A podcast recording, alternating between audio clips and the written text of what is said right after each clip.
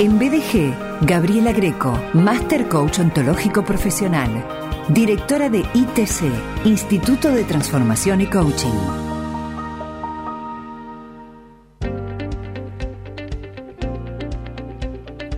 Hola Gaby. Hola Sergio, ¿cómo estás?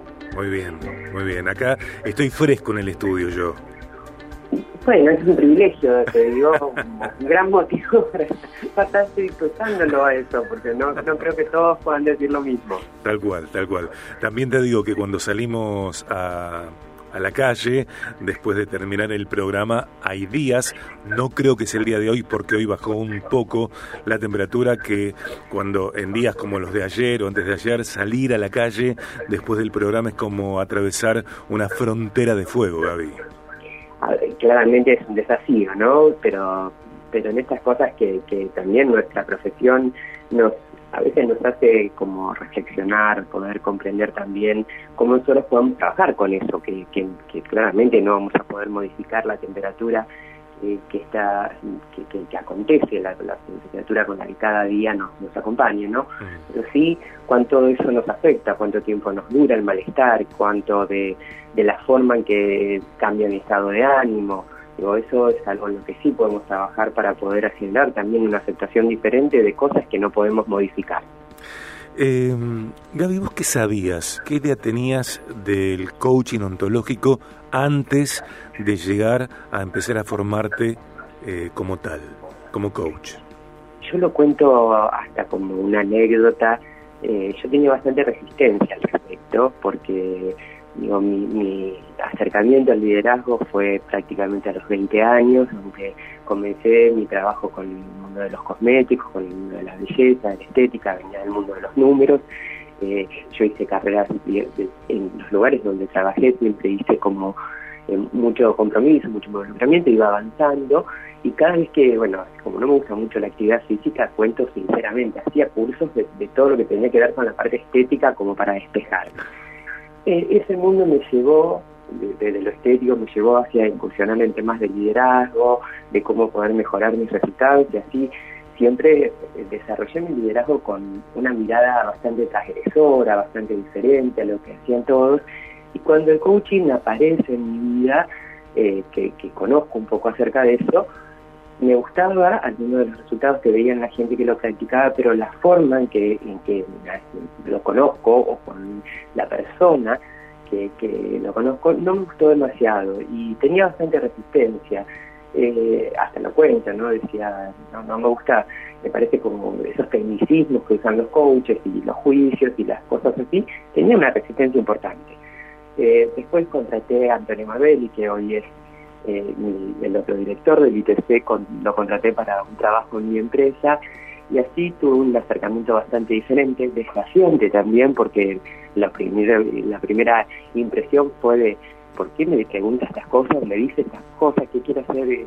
Yo tenía ya ciertos resultados en, en el mundo del liderazgo y, y, me confronté bastante con eso, por eso mi ingreso al coaching fue resistido, pero cuando realmente pude ver lo que necesitaba trabajar en mí, no trabajar con los demás, ese fue un poco el, el, el clic que dio, eh, necesité hacer y que tenía que, aún cuando mis resultados eran importantes, por eso siempre aclaro a la audiencia, a quien se acerca a la disciplina, digo, el coaching no necesita aparecer en tu vida cuando tengas un problema. El coaching, la mejor forma de, de, de ingresar en nuestras vidas cuando tenemos un compromiso con un crecimiento. Y, y, si lo podemos ver así, toda persona que quiera avanzar, que quiera resultados más satisfactorios, que quiera hacer su trabajo de una manera más efectiva, no necesariamente tiene que esperar a que haya un inconveniente, que haya un problema, que haya una situación irreversible para que también obviamente puede encontrar resultados ahí, pero que la mejor manera de, de, conectarnos con la profesión, de conectarnos con un profesional del coaching, es cuando tenemos un objetivo más grande. Y así fue que trabajando en, en, esto tenía muchas ganas de seguir creciendo, de sostener mis resultados y vi que hacía falta trabajar en mí. Mm. Mi, mi, acercamiento y, a, y, la formación iba desde el lugar de decir, bueno, ¿qué tengo que hacer para que realmente eh, los demás hagan más cosas? Y después vi que el trabajo venía conmigo. Gaby, esto del compromiso con algo que, yo elija, que una persona elija, eh, tiene que ver también con una gestión de la responsabilidad. A ver, eh, el coaching viene a invitarnos a optimizar eh, nuestra responsabilidad, nuestra capacidad de respuesta. Si lo vemos desde este lugar, ¿no? De, poder relacionarnos con la responsabilidad como esta a veces analogía que hacemos con esta capacidad de responder, habilidad de responder y no estar conversando con la responsabilidad como una carga. Si yo puedo verlo de esta manera y empezar a ver qué quiero aumentar en mi capacidad para responder más ante lo que pasa, no para cargar con todo lo que pasa, ni para ser yo quien tenga la carga o busque la carga en los demás, sino decir, bueno, ¿cómo aumento mi capacidad de respuesta? Porque a veces tendemos o a renunciar a los desafíos o, nos paralizamos ante los desafíos que nos están generando alguna demanda y, claramente la responsabilidad es el área para trabajar, que tiene que ver con esto, digo, bueno, ¿cómo aumento mi capacidad de responder ante lo que pasa, de responder, como decíamos antes, ante esas cosas que no puedo cambiar y que siempre está algo en mis manos para hacer al respecto o por lo menos para poder sobrellevar esa situación de una manera más sólida. Entonces, claramente el coaching nos acerca a una mirada diferente de la responsabilidad que también, como siempre les digo, cada eh, mirada nueva que ofrezco en cada una de las columnas, cada vez que, hacemos un tema, obviamente que estoy dando desde cómo partir y al resultado que podemos alcanzar, ¿no? Pero eso se entrena, es algo paulatino, es algo que necesito hacer foco y sostener para poder vivirlo de esa manera diferente, no solamente escuchar una idea diferente, sino poder hacer de esa manera de responder una habilidad que yo pueda aumentar, que cuando eso está, ya no pasa por el tipo de desafío, sino por hacerme cargo de que hay algo en mí que necesito superar y trabajar para que ese desafío tenga eh, más posibilidades de lograr el resultado que busco. Estamos disfrutando de la columna de Gabriela Greco en BDG. Gaby es Master Coach Ontológico Profesional, directora del Instituto de Transformación y Coaching, una verdadera referente, como les decía, eh, líder. Eh, asesora de imagen. Eh, estamos charlando con ella y también vamos a repasar otras temáticas dentro de lo que genera permanentemente ITC, Instituto de Transformación y Coaching. Viaje, coaching ontológico profesional. Gaby, ¿qué, sucede cuando el coaching ontológico eh, llega a, una empresa, o mejor dicho, es convocado, son eh, convocados coaches ontológicos para eh, acompañar procesos, etapas dentro de una empresa o una organización? Habitualmente el pedido o, el reconocer la necesidad de hacer algo viene para aumentar la efectividad, ¿no? Normalmente las empresas, las organizaciones piden coaching para poder lograr más efectividad en lo que hacen, para lograr resultados más grandes. Como te digo, esta mirada también satisfactoria de la profesión, que no necesariamente tengo que encontrar en la empresa que tengo un problema, sino que el poder que sea más efectivo lo que hacemos, el poder generar resultados más eh, hasta mm, más fáciles de alcanzar, ¿no? Digo, no, no facilitando solamente que, que sea un resultado chiquito, sino hacer que los procesos grandes puedan ser facilitados para lograr ese resultado. Normalmente el pedido es para eso, para aumentar la efectividad. Nosotros trabajamos mucho, el coaching ontológico tiene la mirada de trabajar en procesos de transformación dentro de las organizaciones.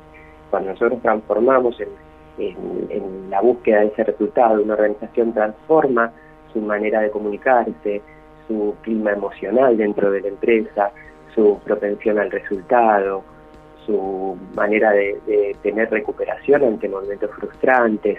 Cuando empezamos a transformar la manera en que tanto los directivos como los empleados, como todo el equipo de trabajo, puede eh, sostener un, proceso de trabajo en su manera de ser dentro de la empresa, obviamente que ella no es solo que se logra más efectividad, sino que se logra esa efectividad con costos mucho más bajos. Y esta es la rentabilidad práctica que a veces un proceso de coaching genera. Recursos económicos, recursos relacionales, recursos de todo tipo, ¿no? Que, nosotros podemos bajar el nivel de exigencia y subir ¿no? la posibilidad de que esos resultados sean mucho más facilitados para poder lograrlos. y, te estoy hablando de es un resultado que logra la empresa, no es un resultado que logra el coach. Digo, el coach trabaja en que eso se pueda observar, que cada parte, que cada sector de la organización pueda generar esos espacios de transformación para que ese resultado sea propio, ¿no? Y que esta es la gran diferencia con otro tipo de acompañamiento, que el coach acompaña el proceso que la empresa elige hacer.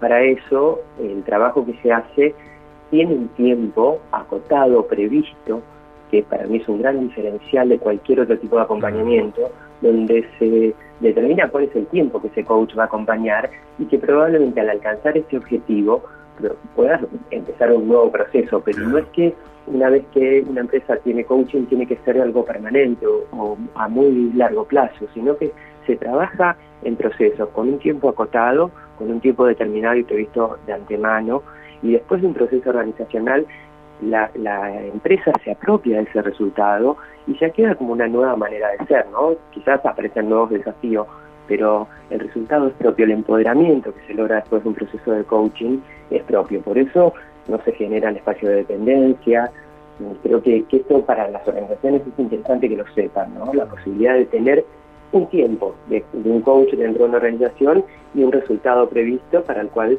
ese profesional va a acompañarlos. ITC, Instituto de Transformación y Coaching, está allí en Entre Ríos 368. Eh, el conmutador es el 448-4226.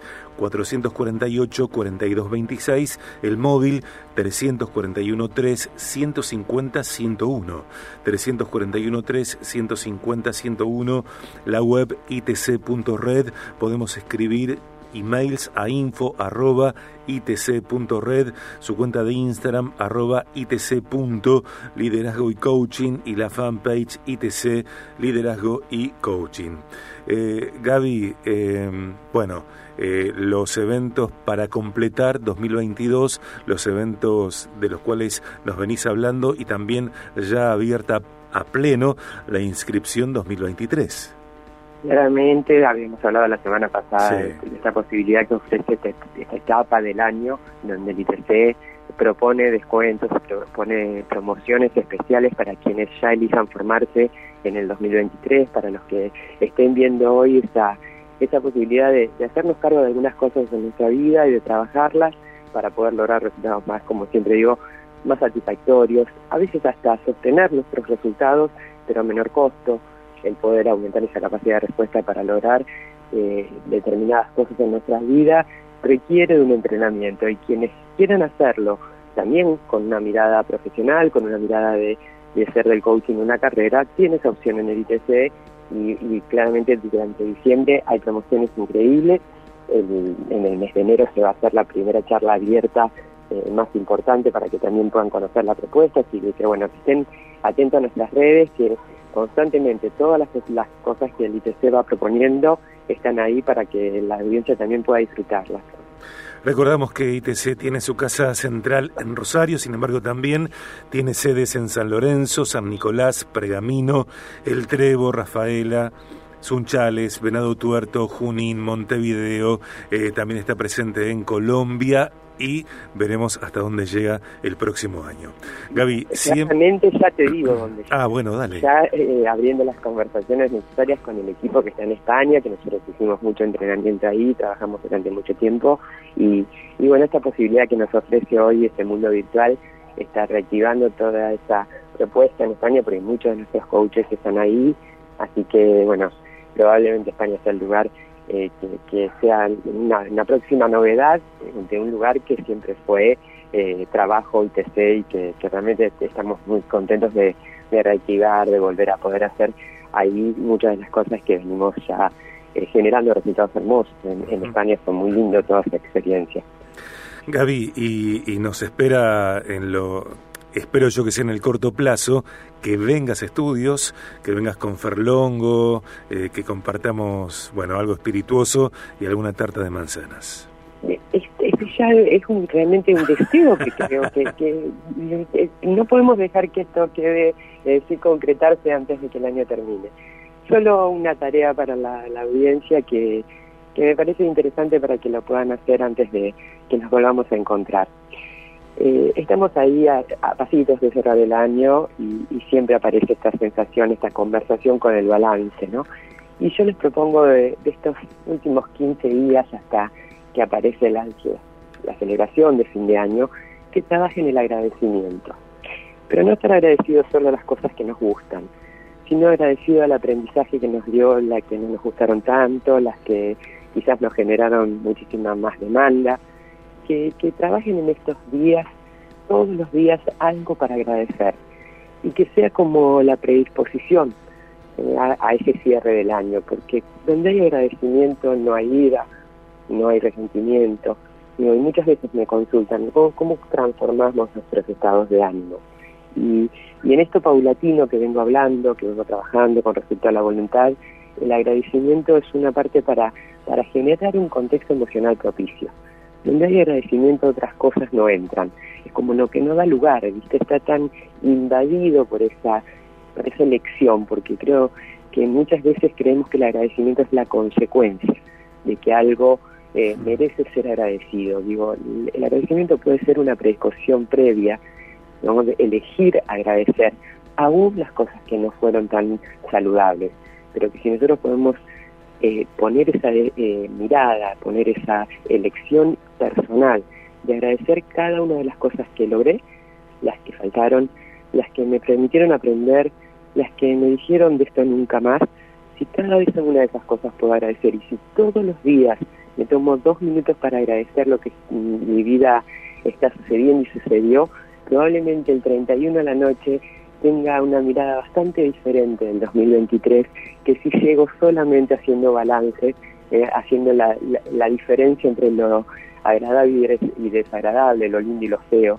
Y si salimos de esa dualidad, podemos empezar a encontrar que en cada ocasión hay algo que yo puedo elegir agradecer y generará seguramente una predisposición emocional diferente. Gracias Gaby, gracias por esta mirada sobre el agradecimiento y esta acción que podemos elegir eh, vivir, aplicar eh, en estos días y también durante el resto de nuestra vida. Te mando un beso grande, gracias. Gracias a vos también. Gaby Greco, Master Coach Ontológico Profesional, directora de ITC, Instituto de Transformación y Coaching. Acordate de que durante este tiempo, esta etapa, hay eh, promociones increíbles, eh, sumamente satisfactorias, aprovechables, para que puedas eh, cursar en Instituto de Transformación y Coaching. comunicate al 448 42 28, eh, perdón, 42 26, eh, 341 3, 150 101 itc.red info arroba itc.red Instagram arroba itc.liderazgo y coaching, la fanpage itc liderazgo y coaching.